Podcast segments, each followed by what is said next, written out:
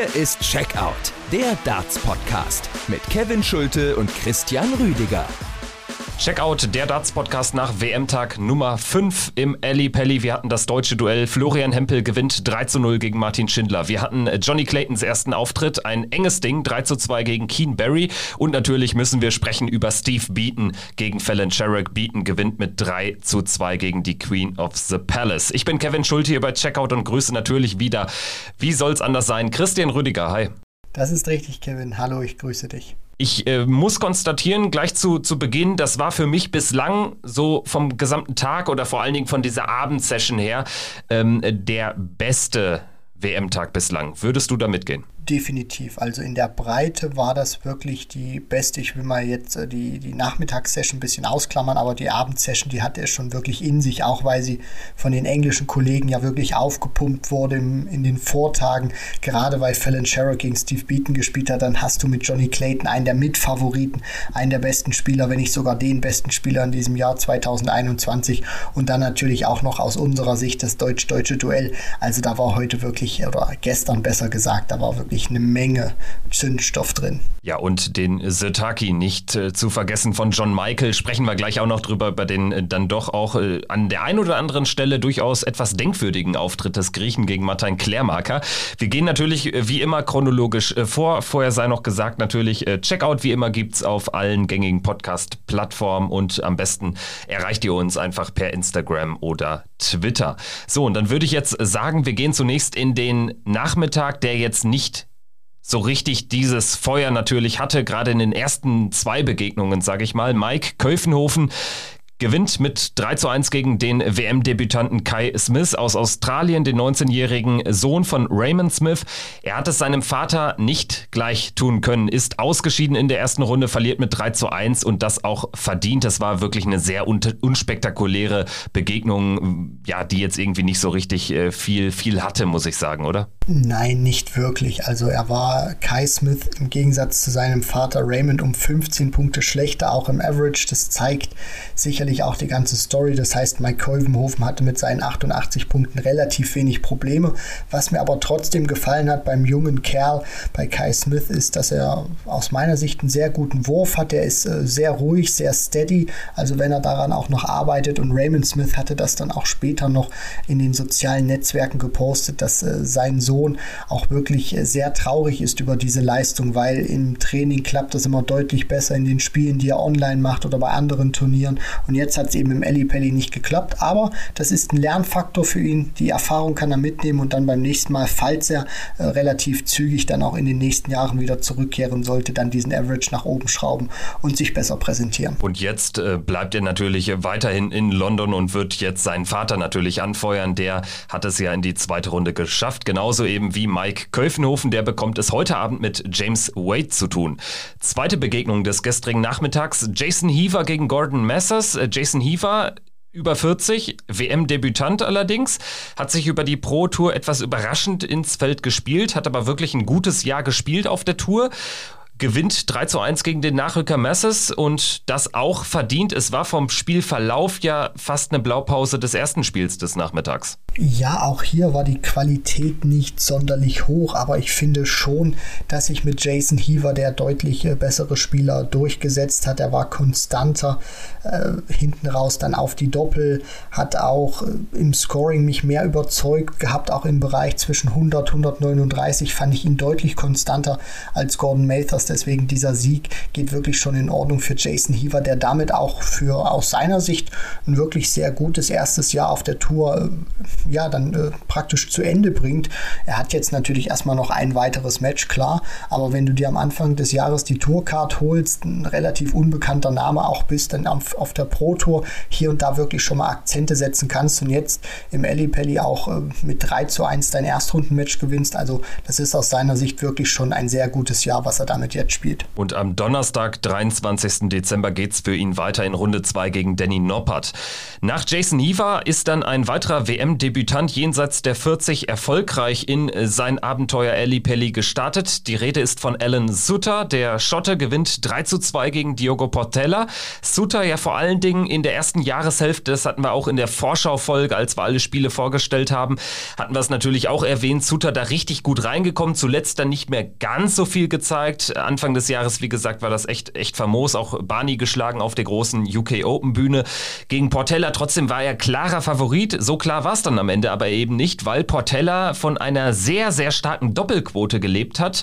Am Ende steht er bei über 60 Prozent auf die Doppel und dementsprechend schafft er es in den Entscheidungssatz. Dort allerdings dann äh, Suter der, der bessere Mann einfach. Also da hat er dann die Nerven auch ein bisschen besser beisammen gehabt. Beide spielen ungefähr 90 im Average, aber Suter, der Feuerwehrmann, Berufsfeuerwehrmann und Blindenhund-Ausbilder steht in der zweiten Runde und trifft dort auf Menzo Suljovic. Ja, das war, wie ich fand, auch ein sehr komisches Match vom Verlauf. Also natürlich hat Portella diese Doppelquote, vor allem neun von, äh, also neun Treffer von 14 Versuchen, macht dann 64 Prozent. Das ist ein bockstarker Wert. War er für mich trotzdem schwankender unterwegs als Sutter, der hier und da natürlich auch äh, immer wieder Schwankungen dann drin gehabt hat, trotz guten Aufnahmen oder guten Momenten, aber sich das Leben dann auch selber schwer gemacht hat, weil er die Doppel eben verpasst hat und somit natürlich auch Portella in diesen ersten Satz jetzt nicht reinholt, aber ihm die Möglichkeit dann nochmal gibt und Portella sagt dann eben Danke, nimmt sich Set 1 mit. Und mit der Zeit wurde dann Suter, finde ich, dann etwas konstanter, dann gerade auch äh, auf die Doppel beziehungsweise im Scoring in der Kombination, aber Portella, und das muss man ihm lassen, auch wenn er nicht immer auf dem konstant selben Niveau gespielt hat, er hat immer wieder gute Momente kreiert, hat immer wieder gute Phasen gehabt, wo er sich dann unter anderem auch den vierten Satz sichern konnte und immer wieder auch eine 180 eingestreut, die ihn dann zurück in Lex gebracht hat. Aber hinten raus hat es dann nicht ganz gereicht, weil Alan Sutter sich dann noch mal ein bisschen zusammengerissen hat und dann tatsächlich auch gezeigt hat, wer denn in der Breite und in der Konstanz auch der bessere Spieler von beiden ist. 580er Aufnahmen an der Zahl für Portella, das ist ein ordentlicher Wert für eine Erstrundenpartie. Sutter steht bei vier am Ende. Ähm, die bessere Doppelquote hatte ich erwähnt, liegt ganz klar bei Portella und ich muss am Ende auch noch mal eine Lanze für ihn brechen. Man unkt ja immer so ein bisschen, ja, Diogo Portella ist eigentlich nur dabei, weil er eben diesen in Anführungsstrichen Diogo Portella Qualifier, den Südamerika oder Lateinamerika Qualifier spielen kann. Er hat es jetzt zum fünften Mal äh, dadurch geschafft. Aber auch das ist ja keine Selbstverständlichkeit, dass du auch dann das auf dich nimmst, dass du dann mit deiner Frau auch äh, über den großen Teich quasi Richtung ähm, England umziehst und äh, im letzten Jahr, wir haben alle den Auftritt gegen Beaton und seinen ersten Sieg auf der Ellie Pelli Bühne in Erinnerung. Es war ja ein denkwürdiger Auftritt, wo er dann auch in Tränen ausgebrochen ist, weil er natürlich auch privater ein oder andere Schlick Schicksalsschläge erleiden äh, musste. Also dementsprechend finde ich das schon respektabel und ich würde mir wünschen, dass er irgendwie durch diese Qualifying School kommt. Ich gehe stark davon aus, dass er sie spielt spielt und das wäre am Ende, glaube ich, eine tolle Geschichte und dass da Potenzial drin liegt, siehst du ja an solchen Partien. Sutter hat das ganze Jahr auf der Tour jedes Turnier mitspielen können und Portella ähm, hat eben genau diese Erfahrung nicht machen können, kann hier aber quasi ein ebenbürtiger Gegner für Alan Sutter darstellen und das finde ich am Ende wirklich respektabel. Also Diogo Portella ist einer, der wirklich versucht, dieses Profi-Dasein und dieses Profileben auch irgendwann führen zu können.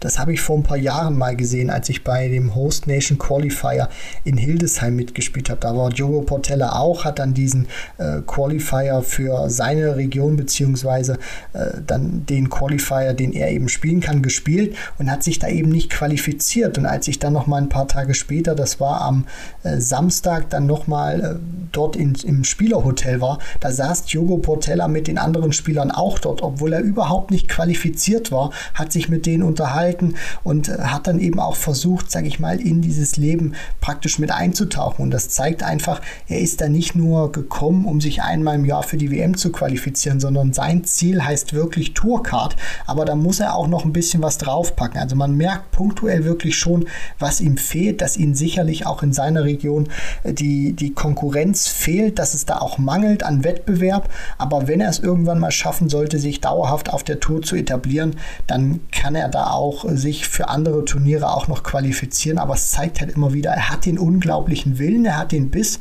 und dann schafft das vielleicht auch irgendwann mal spielerisch, sich die Tourcard zu holen. Machen wir weiter mit äh, dem Zweitrundenspiel des Nachmittags. Stephen Bunting, The Bullet, WM-Halbfinalist des Vorjahres oder der Vorjahres-WM, scheidet aus gegen Ross Smith, den Smudger, mit 2 zu 3 und das völlig verdient, muss ich sagen. Eigentlich muss Ross Smith diese Partie klarer gewinnen, beziehungsweise auch frühzeitig in seine Bahn lenken. Er gewinnt den ersten Satz zu null und muss den zweiten auch holen. Da kriegt er Probleme auf die Doppelfelder. Bunting holt sich irgendwie den Satz und geht danach sogar 2 zu 1 in den Sätzen in Führung. Hinten raus erleben wir dann in Satz 5, nachdem Ross Smith äh, den vierten gewinnt mit 3 zu 1, erleben wir dann in Satz 5 den ersten Tiebreak der diesjährigen WM. Endlich ist der Tiebreak zurück. Und was Ross Smith dann gespielt hat, war wirklich famos. Zwei High Finishes, die 167 zu 3-2 Führung und dann noch, ähm, es müsste nur 102 gewesen sein zum Sieg. Das war wirklich ähm, am Ende äh, ein Paukenschlag und ein völlig verdienter Sieg für Ross Smith, der auch echt noch weitergehen kann in diesem Turnier, glaube ich. Ja, und vor allem hat es mich dann auch äh, gefreut, persönlich für Ross Smith äh, zu sehen, dass er sich dann mit diesen zwei wirklich äh, bombastischen Momenten dann nochmal aus der Affäre gezogen hat. Hört sich komisch an, weil für mich hätte er diese Partie überhaupt nicht bis in den fünften Satz so weit kommen lassen dürfen, weil du sprichst es ja schon an, er überrollt Bunting im ersten Satz, der überhaupt noch nicht da war, Stephen Bunting, der große Probleme hatte, wirklich in diese Partie gut hineinzufinden. Dann muss er den zweiten gewinnen, kriegt dann plötzlich dieses Double Trouble und Stephen Bunting weiß selber nicht, wie er diesen zweiten Satz tatsächlich noch in die Heimat bringen kann. Und man hat schon gemerkt, das hat Ross Smith dann auch ein bisschen beschäftigt. Also diese Triple kamen nicht mehr in dieser Regelmäßigkeit, wie es zu Beginn noch war. Und dass er sich dann trotzdem noch mal in so einem Moment rausziehen kann in diesem fünften Satz, wo es dann in die Tour in die Two-Clear-Leg-Regel geht, dann noch mal so ein Feuerwerk abzubrennen und das zweithöchste Finish zu spielen und mit einem High-Finish noch mal rauszugehen. Also das finde ich wirklich äh, famos. Das ist gerade grandios gewesen, was er da gemacht hat und steht jetzt zum ersten Mal in seiner Karriere in Runde 3 der PDC-WM. Das hat er sich wirklich redlich verdient und viele hatten ja danach auch so ein bisschen, was ich da mal so gelesen habe, dann auch gesagt, das ist eine Überraschung gewesen, dass Stephen Bunting jetzt rausgegangen ist. Ich muss ganz ehrlich sagen, natürlich ist das ein Halbfinalist vom vergangenen Jahr gewesen, aber da muss man auch immer wieder gucken, wie war das Draw. Peter Wright zum Beispiel ist da auch äh, früh rausgegangen gegen Gabriel Clemens. Das heißt, er ist ihm dann auch aus dem Weg gegangen. Für mich ist das ehrlich gesagt gar keine Überraschung gewesen, denn auch wenn Smith nicht gesetzt ist und Bunting als 16 in dieses Turnier gegangen ist. Bunting hat sich immer in den vergangenen Jahren in den ersten Runden oder in seinem Auftaktmatch schwer getan und von der spielerischen Qualität her, muss ich ganz ehrlich sagen, steht ein Ross Smith, einen Stephen Bunting in nichts nach. Deswegen muss ich da auch sagen, für mich ist das Ausscheiden von Stephen Bunting keine Überraschung. Nee, für mich auch nicht. Wir hatten es ja auch im Vorfeld hier in der einen oder anderen oder auch in der gestrigen Folge auch angerissen. Also, das ist ein 50-50-Match, das war es auch. Hinten raus gewinnt Ross Smith das aber völlig verdient, weil er die besseren Werte auch einfach hat. Sechs Punkte besser im Average. Checkout-Quote ziemlich äh, genau identisch, aber 7 180er gegen Buntings 5 insgesamt für die Partie. 1280er in einem Best of äh, ist auch ein guter Wert, aber Ross Smith 7, die toppen dann eben auch nochmal Bunting. Also insgesamt glaube ich auch, Ross Smith ist auch so ein Spieler, den man häufig unterschätzt. Also die Ranglistenposition von ihm jenseits der Top 32. Jetzt mit dem Sieg ist er im Live-Ranking erstmals in den Top 32 auf Platz 31 notiert, aber die Ranglistenposition, die gibt irgendwie nicht so richtig die Spielstärke, vor allen Dingen an dem ein oder anderen Tag nicht so richtig wieder, finde ich. Und äh, deswegen glaube ich auch, dass er gegen Dirk van Dijvenbode oder erst recht gegen Boris Kolzow in äh, Runde 3 eine sehr gute Chance hat, auch noch eine Runde weiter zu gehen. Und dann wäre er im WM-Achtelfinale. Halte ich für komplett realistisch ähm, bei diesem Turnierbaum. Absolut. Also bei Ross Smith fällt mir immer wieder auf, diese spielerische, äh, diese spielerische Stärke, die ist einfach vorhanden. Was ihm einfach nur fehlt, das ist diese Konstanz, das wirklich aufs Parkett zu bringen. Also es kann sein, dass es im nächsten äh, Match von ihm überhaupt nicht mehr flutscht und er diese Momente überhaupt nicht mehr kreieren kann. Das ist seine große äh, Schwäche mo momentan noch. Und wenn er dieses Defizit, diesen Mangel abstellen kann und irgendwann auch in der Leistungsbreite konstanter wird, dann ist das für mich auch einer, der unter die Top 20 20 gehen kann und vielleicht perspektivisch auch mal unter die Top 16 kommt. Kommen wir jetzt in die Abendsession und die hat begonnen mit der Partie Martin Klärmarker gegen John Michael. Ein toller Opener in diesen Abend, in diesen heißen Abend aus deutscher Sicht, aber auch generell aus, aus Dartsicht mit Fallon Sherrill gegen Beaton. Später dann noch am Abend und Johnny Clayton. Also das war ein toller Opener, der auch ein bisschen zu schlecht wegkam vielleicht in der ein oder anderen Vorschau, gerade weil man sagen muss, John Michael ist natürlich ein unfassbar unterhaltsamer Typ.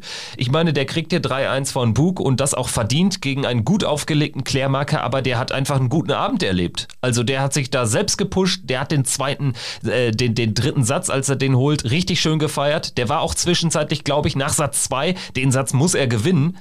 Als er den verliert, da war er, glaube ich, ziemlich angepisst, auch so, so ähm, auf seinen Gegner einfach, aber ohne das jetzt irgendwie so in so eine Anti-Haltung gegen den Gegner zu zeigen, sondern er hat sich gesagt, ja, jetzt jubel ich auch mal, aber richtig. Und das hat mir sehr gut gefallen. Ich meine, mit dem Sirtaki äh, beim Walk-On hat es ja schon gut angefangen. Und man hat das ja auch nach dem Spiel dann gesehen, als die beiden sich auch recht freundschaftlich dann verabschiedet haben voneinander. Also, dass da auch kein böses Blut zwischen den beiden war. Das war einfach reiner sportlicher, harter, aber auch fairer Wettkampf zwischen den beiden, nicht nur auf spielerischer Hinsicht, sondern auch verbal. Und mir gefällt das auch, wenn die Spieler dann emotional auch mal rausgehen und äh, sich das dann auch mal wirklich geben von den Emotionen gegenseitig. Zum Spielerischen muss man sagen, Martin Klärmarker war einfach der bessere Spieler an diesem Abend gewesen, hat auch sich äh, durch sein gutes Scoring deutlich mehr Möglichkeiten auf die Doppel herausgearbeitet, hat dadurch natürlich auch ein Stück weit den Luxus gehabt, mehr Darts am Doppel vorbei äh, werfen zu können als äh, John Michael zum Beispiel, weil er eben nicht immer so unter Druck stand durch sein gutes Scoring, auch sehr gute Momente rausgenommen hat, wie die 156, wo er sich dann danach auch nochmal pusht. Also das war eine gute Partie von Martin Klärmarker und wenn er das jetzt auch schafft, in der nächsten Runde gegen Simon Whitlock nochmal so eine ähnliche Leistung ans Board zu bringen, wir wissen, Whitlock aktuell nicht der konstanteste, dann kann da auch was gehen. Also das war wirklich ein guter Auftritt. John Michael hat dann seine Werte gegen Ende noch ein bisschen nach oben gepusht, aber man hat schon gemerkt, dass ihm zumindest über Best of Five an diesem Abend die Qualität gefehlt hat. Ich meine, John Michael hatte halt fünf gute Minuten und ansonsten war das viel zu unkonstant. Also da gingen viel zu viele Darts in die fünf, in die eins. Also diese berühmten Treble-less Visits, davon hatte er einfach einige, zumindest in, in wichtigen Momenten. Da funktionierte der Setup-Shot zum Beispiel bei Martin Klärmarker, um ins Finish äh, zu kommen, deutlich, deutlich besser. Deutlich besser hat es auch äh, funktioniert für Florian Hempel im deutschen Duell. Und äh, lass uns dann jetzt ausführlich über das Highlight aus deutscher Sicht sprechen. Florian Hempel gewinnt 3 zu 0 bei seinem WM-Debüt gegen Martin Schindler und krönt damit schon jetzt sein erstes Jahr auf der PDC-Tour. Egal, was da jetzt noch kommen mag in diesem äh, WM-Jahr. Aber Florian Hempel hat hier echt was Großes geschaffen. Zweite WM-Runde, Martin Schindler 3-0 geschlagen. Das ist schon ein Brett und das war auch so nicht abzusehen. Also wir hatten alle zumindest mit vier Sätzen, eher vielleicht sogar mit fünf gerechnet. Das ist richtig. Auch die englischen Kollegen im Vorfeld hatten, waren da auch ein bisschen zwiegespalten, wer diese Partie gewinnen kann. Die einen hatten gesagt Florian Hempel, die anderen Martin Schindler, aber jeder war sich eigentlich einig gewesen, dass diese Partie deutlich enger wird, äh, als sie dann von der Scoreline her ist. Aber man muss auch, finde ich, zumindest sagen, dass dieses 3 zu 0 nicht komplett den ganzen Spielverlauf widerspiegelt. Also einen Satz hätte Martin Schindler, auch wenn man mit dieser Formulierung immer aufpassen muss, weil Gerechtigkeit gibt es im Sport nicht, aber wenn man es jetzt mal so formulieren möchte, einen hätte er schon verdient gehabt. Nur das, das, das Match, das hätte wirklich nur über Flo Hempel gehen können. Er war deutlich äh, konstanter gewesen, nachdem die ersten 1, 2 Legs, finde ich, spielerisch Martin Schindler gehört haben. Aber dann über diese Momente, über die wir ja gleich noch sprechen, hat Florian Hempel die drei High Finishes, die drei High Finishes zum Beispiel oder die zwei äh, ersten in im Bezug dann natürlich auch ganz klar die 156 oder 158. Mit denen hat der Martin Schindler dann auch geknackt und in die Knie gezwungen, weil man hat dann schon gemerkt, finde ich, dass gerade durch diese beiden Finishes das Spiel von Martin Schindler nicht mehr so konstant und nicht mehr so gut war, gerade auch in Bezug auf die Triple, wie das noch in der Anfangsphase war. Ich meine, lass uns mal Satz für Satz die Partie äh, durchanalysieren. Satz 1 geht mit äh, Florian Hempel ähm, am Ende, weil er die 156 im vierten Leck ausnimmt, damit den Satz holt. Martin äh, stand dort ähm, auf 52 Rest, wäre also da gewesen mit äh, zwei Chancen äh, zum, zum Ausgleich in, de, in dem Set. Florian Hempel nimmt die 156 raus und das war natürlich so diese erste Ansage. Und da hast du gemerkt, vom Scoring her, beide relativ identisch unterwegs, aber Florian Hempel hat heute vielleicht dieses Ticken mehr Fortune dann auch einfach in den entscheidenden Momenten da zu sein. Es ging dann ja auch relativ gut weiter für Florian Hempel. Es sah so aus, als würde er den, den zweiten Satz relativ sicher holen können, aber da ging dann mit ihm ähm, ja so ein bisschen die Geule durch. Also in äh, Satz 2, da muss er den Satz viel früher gewinnen. Er vergibt, äh, waren es neun oder zehn Darts auf das Doppelfeld, nachdem er nach Satz 1 bei 3 von 3 stand. Also er hatte eine 100% Doppelquote nach Satz 1 und dann ist die Doppelquote natürlich deutlich in den Keller gerutscht. Aber, und das muss man natürlich Martin Schindler ankreiden lassen, das tut er auch selbst. Wir hören gleich auch noch ein paar O-Töne von den Kollegen von Sport 1. Die haben ja schon nach dem Spiel mit beiden kurze Interviews führen können im Rahmen der Live-Übertragung mit Basti Spiele und Robert Marianovic. Aber diesen zweiten Satz muss Martin Schindler einfach gewinnen, weil ähm, dass du da die Chancen nie, noch bekommst überhaupt gegen einen stark aufspielenden Hempel im Scoring ist nicht selbstverständlich. Dann musst du aber irgendwann da sein. Also Hempel hat ihn ja quasi eingeladen, aber er hat das Geschenk nicht angenommen. Rückblickend betrachtet war dieser zweite Satz wirklich komplett entscheidend gewesen für Martin Schindler und auch für den Verlauf des Matches. Wenn er sich den holt, vielleicht kommt da Flo Hempel auch noch mal ein bisschen ins Nachdenken, weil es dann auch in die Pause geht. Das heißt, das schleicht sich dann oder kann sich dann auch noch mal richtig in die Hirse einschleichen. So hat er diesen Moment überstanden, hat dann auch eine gute Körpersprache gezeigt, wie ich finde. Zwar mit einem bisschen Ärger, aber trotzdem kämpferisch sich gefreut, dass er das trotzdem noch biegen konnte, nachdem nach, nach diesem ersten Satz, wo ich fand, dass Martin Schindler zumindest in den ersten 1, 2 Lecks vom Scoring her besser war und überlegen war. Da haben auch die 180er gut gepasst.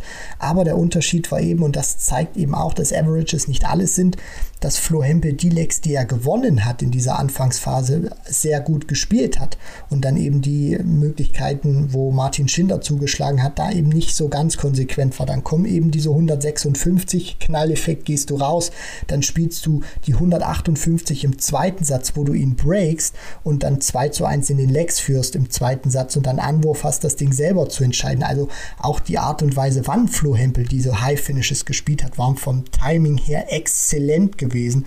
Und ja, dann äh, kreiert er fast so ein MVG-Moment, wirklich ohne Stress, wo du dich dann auch fragst nach dieser bombastischen Anfangsphase, wo kommt das eigentlich her, diese Doppelschwäche auf einmal.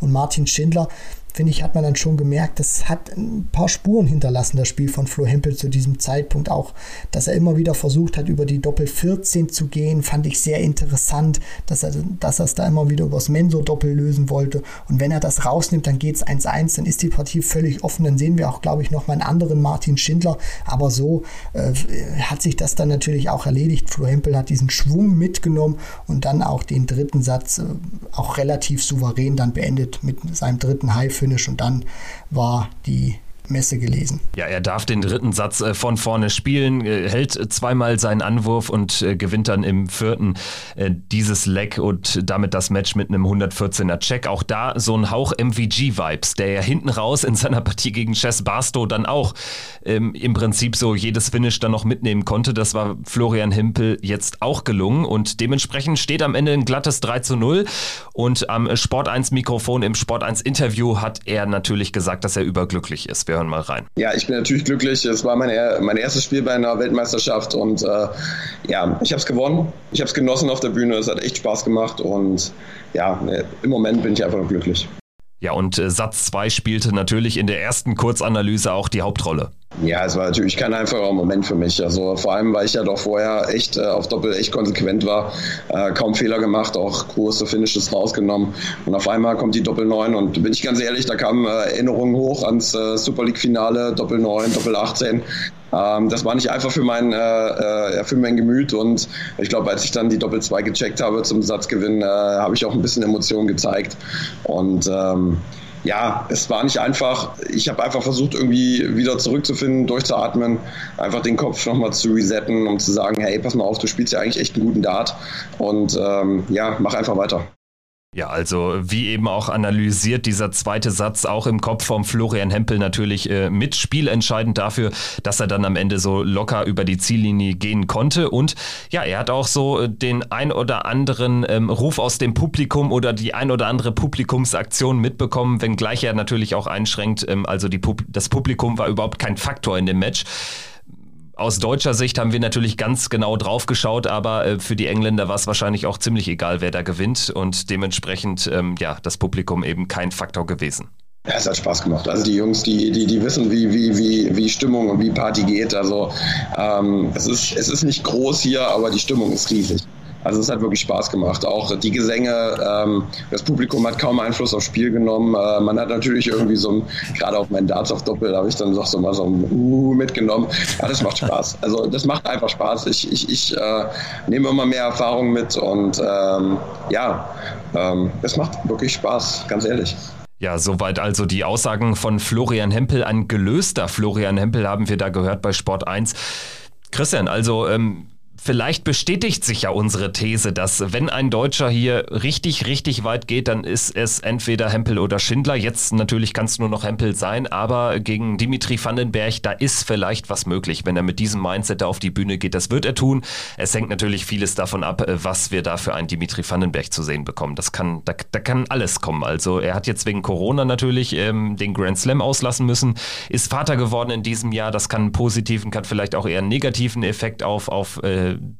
Trainingsperformances haben. Also ich bin da sehr gespannt. Ja, also ich bin auch gespannt, welchen Dimitri Vandenberg wir sehen werden. Erfahrungsgemäß war das immer ein recht guter Dimitri Vandenberg, den wir in den vergangenen Jahren im Ellipelli gesehen haben, egal wie die Form vorher war. Es wird auf jeden Fall ein interessantes Match werden, weil die Frage ist natürlich auch, ob Flo Hempel diese Form, diese Konstanz, die er über weite Teile des Matches hatte, auch gegen Dimitri Vandenberg an den Tag legen kann und in welcher Form sich dann der Dream Maker präsentiert. Also da werden verschiedene Faktoren zusammenkommen und auch zusammenkommen müssen, damit das natürlich auch mit einem Sieg klappt. Zunächst mal muss er sein Spiel ans Board bringen. Dimitri Vandenberg äh, ist in der Hinsicht vielleicht auch noch eine kleine Unkonstante, aber das wird, glaube ich, ein Match, wo man sich auch als deutscher Fan zumindest einiges ausrechnen kann. Am Dienstagabend gegen 22 Uhr deutscher Zeit Dimitri Vandenberg gegen Florian Hempel.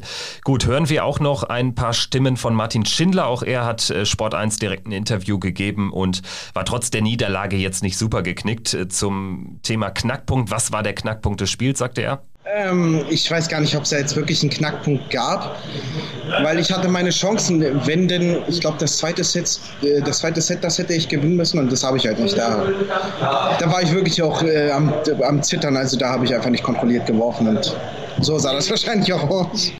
Und äh, als Gesamtfazit ist er dann doch relativ gelöst und ähm, sagt einfach, dass er jetzt das Positive letztendlich aus seiner dritten WM mitnimmt, trotz dritter Erstrundenniederlage.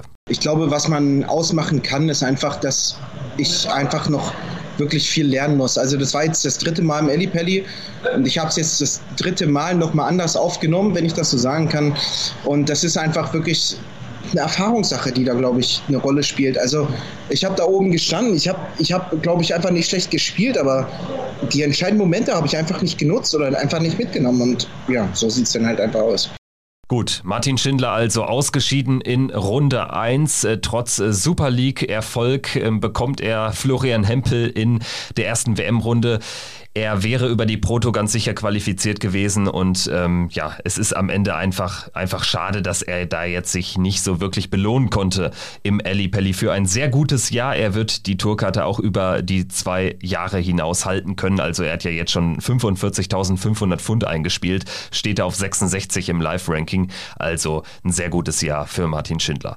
Machen wir einen Haken hinter und sprechen über Beaton gegen Sherrick, Christian. Äh, Steve Beaton gewinnt die Partie mit 3 zu 2. Fallon Sherrick kommt auf die Bühne unter tosendem Applaus, unter tosendem Jubel. Danach Steve Beaton in der Halle und es gibt sogar ein paar Buhrufe und da würde ich erstmal in die, den Finger in die Wunde legen. Da habe ich schon so ein bisschen geschluckt. Also Steve Beaton, the one and only, 31. Mal in Folge bei der WM. Jede PDC-WM, die es gab, mitgespielt. The Bronx Adonis, eine Legende des Sports, ähm, der hat keinen einzigen Buru verdient. Äh, nein, das definitiv nicht. Also verdient hat er überhaupt gar keinen Buruf. Auf der anderen Seite muss ich auch äh, ehrlicherweise sagen, ich glaube, er wird den Fans nicht böse sein, weil er das im Vorgespräch auch immer wieder betont hatte. Er wusste, was da auf ihn zukommt. Er weiß, dass er wahrscheinlich oder mit sehr großer Wahrscheinlichkeit ausgebuht wird, wenn er auf die Bühne kommt, weil einfach dieses ganze drumherum, diese Inszenierung, die auch von der PDC und von Sky Sport stattfindet und du mit Fallon Sherrock ja auch immer noch dieses Klischee dann bedienst, dass du da eben eine Dame hast, die es in dieser Macho-Welt Darts aufnimmt und die äh, Big Boys dann auch reihenweise schlagen möchte oder reihenweise gute Ergebnisse einfahren möchte. Deswegen, äh, er, er wird es dem Publikum verzeihen und ich denke auch mal, es ist nicht negativ gegen Steve Beaton gerichtet. Ich weiß natürlich auch, was du, was du, was du meinst, Kevin. Also er hat diese Buhrufe auf jeden Fall nicht ähm, verdient. Auf der anderen Seite muss ich auch sagen, es sind andere Legenden vor ihm auch schon ausgebuht worden in anderen Hallen. Phil Taylor zum Beispiel, äh, der musste auch teilweise mal Sänge in, in verschiedenen Austragungsstätten über sich ergehen lassen. Deswegen, mir hat das auch nicht gefallen, aber ich glaube, man, man muss sich auch vielleicht nicht ein Stück weit damit abfinden, dass es zu modernen Darts dazugehört, aber dass wenn du gegen Fallon Sherrock spielst, in ihrer aktuellen Form, in ihrem aktuellen Hype, dann ist es egal, wer du bist, welche Reputation du hast. Du musst einfach mal ein paar Pfiffe über dich ergehen lassen und Steve Beaton hat das im Stile einer Ikone einfach grandios gemeistert. Ganz genau, lass uns über das äh, sportliche Geschehen sprechen und dementsprechend höher muss man diesen Sieg auch bewerten. Steve Beaton kommt ja auch aus einem eher schwachen Jahr, also das war nicht so gut. Und ähm, wir haben ihn lange nicht so gut spielen sehen, erst recht nicht auf der Bühne. Äh, spielt er jetzt am Ende 90er Average, äh, zwischenzeitlich lag er da aber noch deutlich höher und gewinnt vor allen Dingen eine Partie gegen Fallon Sherrick, die jetzt auch nicht irgendwie alles liegen gelassen hat. Die steht am Ende bei 45% Doppelquote, das ist ein guter Wert, 9 von 20 Versuchen.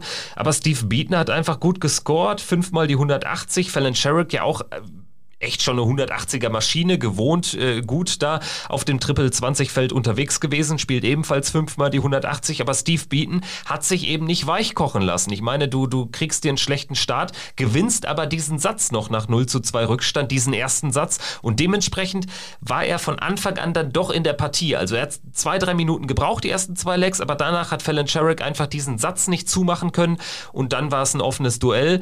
Sherrick holt sich den zweiten mit 3 zu 2 bieten den dritten mit 3-0, Sherrick den vierten mit 3-0 und im fünften Satz ist es dann einfach wirklich gut gespielt, gut zu Ende gespielt von Steve Beaton, der ja dann auch den ersten Matchstart direkt nutzt der dann auch wieder etwas mehr von seinem Formhoch aus der Anfangsphase der Partie wiedergefunden hat. Ich meine, das war ja äh, bombastisch, wenn wir diese ersten zwei Legs, du hast es gerade schon äh, sehr schön gesagt, Kevin, wenn wir die mal außen vor lassen bei Steve Beaton. Also der Kerl, der hat ja richtig geglüht, der hat in Flammen gestanden. Das war atemberaubend, was er da für ein Niveau äh, zeigen konnte. Wie würden die Engländer da immer sagen, Vintage Steve Beaton, also großartig, dass er da diese alten Zeiten hat aufleben lassen und dann wieder diese 126 zum Satzgewinn checkt. Also die waren wirklich Zucker gewesen über diesen Weg.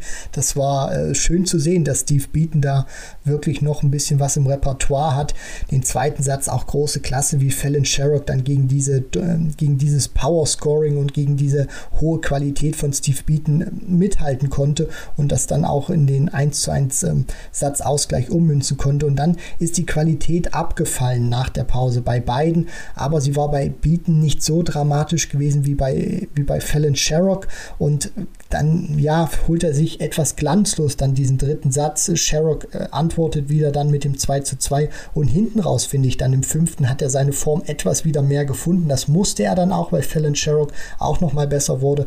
Aber alles in allem, wenn man es wirklich bilanziert, der Average, das sollte man auch bei beiden ein bisschen außen vor lassen, spielt dann nicht mehr ganz so die oder hat nicht mehr ganz so die große, große Aussagekraft, weil das teilweise auch ein bisschen schwanken wurde, sie sich das im dritten, vierten Satz ein bisschen kaputt gemacht haben, wo die Qualität nicht ganz so gut war. Es war wirklich eine Partie, die sehr dramatisch war, umkämpft war, sehr schön anzuschauen. Also das hat wirklich großen Spaß gemacht und es hat meine, ähm, es hat meine Erwartung, so ehrlich muss ich auch sein, ein Stück weit übererfüllt. Ja, und vor allen Dingen liegt das eben an Steve Beaton, von dem wir deutlich mehr äh, gesehen haben, als äh, wir erwarten konnten. Steve Beaton zieht in die zweite Runde ein, bekommt es am Mittwoch mit Kim Heibrecht zu tun, der eine sehr schwierige Anreise hat. Der wollte mit dem Auto eigentlich äh, nach UK anreisen, ist aber gestoppt worden. Im Transit von Belgien nach England muss er durch Frankreich und die Franzosen haben die Grenze dicht gemacht. Jetzt äh, muss er mit dem Flieger fliegen. Das ist natürlich auch eine denkbar schlechte Anreise jetzt, weil er sie eben anders äh, machen muss als eigentlich geplant. Das ist jetzt wahrscheinlich alles ein bisschen hektisch. Er wird sicherlich schon irgendwie nach UK kommen, nach London. Aber vielleicht geht da was für Steve Beaton und vielleicht erleben wir dann Gervin Price gegen Steve Beaton in der dritten Runde. Das wäre doch auch was. Also, Steve Beaton ist weiter, Fallon Sherrick ist raus und damit dürften natürlich ihre Premier League-Chancen jetzt signifikant gesunken sein. Das ist ähm, ein Thema, was wir dann nach der WM natürlich auch nochmal ausführlich beleuchten, wenn sie dann entweder nominiert wurde oder eben nicht. Ich denke, ein Drittrundeneinzug hätte ihr aber sehr gut getan, weil so kann man es jetzt, glaube ich, auch gegenüber anderen Spielern nur noch sehr schwer verkaufen oder wie schätzt du die Lage jetzt ein nach der Niederlage? Ja, das auf jeden Fall. Also diese Niederlage macht es zumindest jetzt für die PDC und Sky Sports, wenn sie ihre Wildcards vergeben, kommen sie jetzt in Erklärungsnot, wenn sie Fallon Sherrock tatsächlich eine Wildcard geben wollen, weil jetzt fehlen auch ein Stück weit die Argumente. Sie ist in der ersten Runde raus. Wenn sie die zweite Runde erreicht hätte, dann wären die Argumente auf ihrer Seite gewesen, glaube ich, bei dem Drittrundenmatch gegen Gervin Price definitiv. So könnte man jetzt nur argumentieren, diskutieren. Ja, sie hat auch eine tolle Partie gegen Steve Beaton gespielt, aber ich finde, das reicht meiner Meinung nach nicht, um sie jetzt wirklich sportlich qualitativ dahin zu bringen. Es müsste dann wirklich mehr eine Entscheidung sein, die auf diesem Event- und Showcharakter beruht. Das letzte Spiel hatte einen guten Showcharakter, würde ich sagen. Johnny Clayton ist ins Turnier eingestiegen. Der vierfache Major Champion in diesem Jahr, World Grand Prix Champion, World Series Finals, Masters und Premier League hatte alles gewonnen. Trophäenschrank ist voll und es soll natürlich jetzt bei der WM auch ganz weit gehen. Er hat einen Scare überlebt. Also das muss man schon sagen. Keen Barry war richtig gut unterwegs gegen Johnny Clayton, führt zwischenzeitlich mit 2 zu 1 in den Sätzen, doch dann setzt sich am Ende die größere spielerische Klasse, die größere Konstanz äh, des Johnny Clayton durch, der zwischenzeitlich so ein bisschen was von seinem Mojo verloren hatte, fand ich. Also generell hat man das Gefühl, bei Johnny Clayton läuft es jetzt nicht mehr so in Butter, wie das äh, zu Zeiten seiner ganzen Major-Triumphe in diesem Jahr war. Also er muss wieder mehr für den Erfolg arbeiten, hat das aber getan und am Ende steht ein 103er Average. Das ist äh, der Top-Average bislang in diesem Turnier. Obwohl er da wirklich Probleme hatte, zeichnet das ja dann Johnny Clayton jetzt auch am Ende wieder aus, dass er dann da äh, hinten raus dann doch noch relativ klar über die Ziellinie springt. Zumal man auch betrachten muss, finde ich, dass sich die Wahrnehmung für Johnny Clayton auch in diesem Jahr drastisch geändert hat. Also wenn wir über Johnny Clayton jetzt sprechen würden, ohne Major-Titel mit diesen Werten gegen Keen Barry, würden wir, würden wir sagen, grandioses Match, Weltklasse von Johnny Clayton. Jetzt, dadurch, dass er auch vier große Titel abstauben konnte, äh, da hat man auch schon andere Erwartungen aus Sicht der Berichterstatter und aus Sicht der Fans, wo man dann sagt, hm, so eine Leistung gegen Keen Barry, da hat er vielleicht doch ein bisschen gestrauchelt. Also ich finde zumindest, wenn ich das jetzt hinten raus beurteile, zunächst mal muss man sagen, also dass Keen Barry über 20 Legs mit äh, Johnny Clayton wirklich mehr als nur mithalten kann. Das ist grandios und spricht einfach dafür, dass Keen Barry auch in den nächsten Jahren einer wird, der äh, richtig gefährlich werden kann. Auch für die Jungs da vorne muss man mal gucken, wie schnell er sich da entwickelt. Die spielen beide fünf High Finishes, also fünf Finishes über 100 checken sie. Das muss man sich auch mal vorstellen in 20 Legs. Das ist, das ist Weltklasse. Keen Barry checkt fünf seiner acht Legs, die er gewinnt, mit einem Finish von, von über 100. Ein überragender Wert. Und als er dann auch führt mit 2 zu 1, als er dann auch das Leg auf seiner Habenseite hat, finde ich, hat Johnny Clayton einfach gezeigt, dass er wirklich ein Spieler aktuell ist, der zur puren Weltklasse gehört. Also wie er dann zurückgekommen ist, wie er dann auch diese Momente rausgenommen hat, wie er über die High Finishes dann auch Keen Barry den Stecker gezogen hat hinten raus. Also ich muss ganz ehrlich sagen, nach, nach diesem 1 zu 2 Rückstand war das für mich sehr überzeugend von Johnny Clayton und er hat diese Feuertaufe, diesen echten ersten Härtetest wirklich bravourös gemeistert. Ich würde ganz gerne noch was zum High Finish Festival erzählen, weil ähm, das war ja schon signifikant. Also 10 100 plus Checkouts. Fünf von Clayton, fünf von Barry, das ist ja ein unfassbarer Wert, verdeutlicht sich vor allen Dingen an dem Fakt, dass es in den sieben anderen Spielen des äh, gestrigen Tages insgesamt nur 13 solcher High Finishes gab. Also 13 High Finishes in sieben Spielen plus 10 High Finishes in der Partie Clayton gegen Barry. Wahnsinnsmatch, 103 Average am Ende von Clayton natürlich auch bedingt oder befeuert, untermauert durch solche Averages. Die Checkout-Quote insgesamt bei beiden ähm, zwischen 40 und 50 Prozent. Keen Barry kommt dann auch mit knapp 96 Punkten daraus. Clayton wirft 100, äh, 880er. Tolle Partie einfach und ist jetzt vielleicht geht es in der Berichterstattung ein bisschen zu sehr unter, weil eben Bieten gegen Sherrick davor stattfand, weil eben aus deutscher Sicht Hempel gegen Schindler gespielt hat. Aber insgesamt diese drei Partien on Block, das war schon ein Festival, ganz ehrlich. Super. Absolut. Also für den Darts-Fan war das ein richtiger Leckerbissen in gerade schwierigen Zeiten. Es hat wirklich äh, Spaß gemacht. Die, die Fans waren, fand ich, auch sehr gut drauf, wenn man mal die Buhrufe gegen Steve Beaton ignoriert. Also da war richtig Stimmung in der Bude und die Spielerinnen und Spieler haben das mit Leistung zurückgezahlt. Ja, du sprichst die schwierigen Zeiten an, liegt sicherlich in der Tatsache begründet, dass ähm, Großbritannien jetzt ähm, von Deutschland aus ähm, als Virus-Variantengebiet angesehen wird. Auch das sicherlich für die deutschen Spieler jetzt natürlich ähm, ja alles andere als einfach. Florian Hempel ähm, wird einfach hoffen, dass er im Turnier bleibt über Weihnachten, weil dann lässt es sich vielleicht noch ein bisschen besser aushalten, auch wenn es in der Seele wehtut, wie er auch bei Sport 1 gesagt hat, ähm, über Weihnachten dann eben nicht zu Hause sein zu können. Aber wenn man dann zumindest noch im Turnier Turnier ist, ist das ja dann besser, als wenn man dann einfach äh, aus dem Turnier ausscheidet und ähm, wegen der Regeln trotz äh, geimpften Status in Quarantäne müsste. Also das ist ein anderes Thema, aber äh, wir wollen jetzt noch ganz kurz äh, sprechen über den heutigen Montag. Da haben wir nur vier Partien. Es gibt keine Nachmittagssession. Es wird nur am Abend gespielt. Traditionell ja an dem ersten WM-Montag schon immer der Fall gewesen, so auch dieses Jahr. Und wir haben folgende Begegnungen. Luke Woodhouse äh, spielt gegen James Wilson. Englisches Duell, ich würde sagen 60 45 für Woodhouse. Dann Rusty Jake Rodriguez bei seinem WM-Debüt. Favorit gegen Ben Robb, den Neuseeländer? Fragezeichen. Wie siehst du es, die Einschätzung zu den beiden äh, Partien? Ja, zumindest vom Faktor Erfahrung her, weil Rusty natürlich deutlich mehr PDC-Erfahrung jetzt hat bei den Turnieren. Ben Robb, einer, der das mehr über die World Series richten konnte. Bei Rusty vielleicht so ein kleines Fragezeichen ist der, der Faktor Erfahrung, auch aufgrund seines Alters, wo er da immer noch ein paar Momente liegen lässt im TV. Das könnte die Chance von Ben Robb sein. Von der spielerischen Qualität her sehe ich Rusty deutlich vorne. Und im ersten Match, äh, wenn es da keine größeren Probleme gibt, sollte das Luke Woodhouse richten. Dann haben wir noch zwei weitere Partien, unter anderem Raymond van Barneveld gegen Lawrence Illigan. Raymond van Barneveld feiert jetzt also auch sein WM-Comeback nach, nach zwei Jahren, als er da gegen Darren Young rausging, äh, Ende 2019. Jetzt will er es besser machen gegen Lawrence Illigan aus äh, oder von den Philippinen. Das äh, wird sicherlich nochmal ein sehr emotionaler Auftritt auch für das Publikum, für Barney selbst und natürlich zählt ja nur der Sieg, das ist klar. Ich erwarte da aber auch keine Überraschung. Also ich traue Illigan Einsatz zu, aber Raymond van Barneveld macht für mich einfach einen, ja nicht alles überragenden Eindruck, aber einen sehr konstanten Eindruck an Bord in dem Gesamtjahr 2021. Dementsprechend wird er sich durchsetzen. Und für mich macht er auch einen sehr realistischen Eindruck, den er gerade von sich gibt. Er sagt auch bei uns im Interview, lass mich erstmal mein Erstrundenmatch spielen, danach kann ich mich mit Rob Cross beschäftigen. Also er blickt auch nicht zu weit in die Zukunft oder kommt jetzt hin und erwartet, dass er sofort Halbfinale, Viertelfinale mitspielt, sondern einfach erstmal die Step für, äh, sondern erstmal Schritt für Schritt dann praktisch das spielen muss gegen Illigan ich sehe es ähnlich wie, wie du, Kevin. Also auch über diese Distanz, die dann für Illigan sicherlich auch Neuland äh, oder was, was heißt Neuland, aber zumindest eine Distanz ist, die er nicht alltäglich kennt. Da wird er Schwierigkeiten haben mit der Konstanz und da wird Barney dann zupacken. Also ich rechne mit einem 3 zu 0, vielleicht mit einem 3 zu 1, wenn wir einen guten Illigan sehen werden. Aber in Richtung Sieg geht für den Filipino nichts. Das geht nur über Raymond van Barneveld. Hinten raus dann noch die Zweitrundenpartie James Wade gegen Mike Köfenhofen. James Wade an vier gesetzt, klarer Favorit gegen den Niederländer, der sich gegen Kai Smith ja gestern durchsetzen konnte.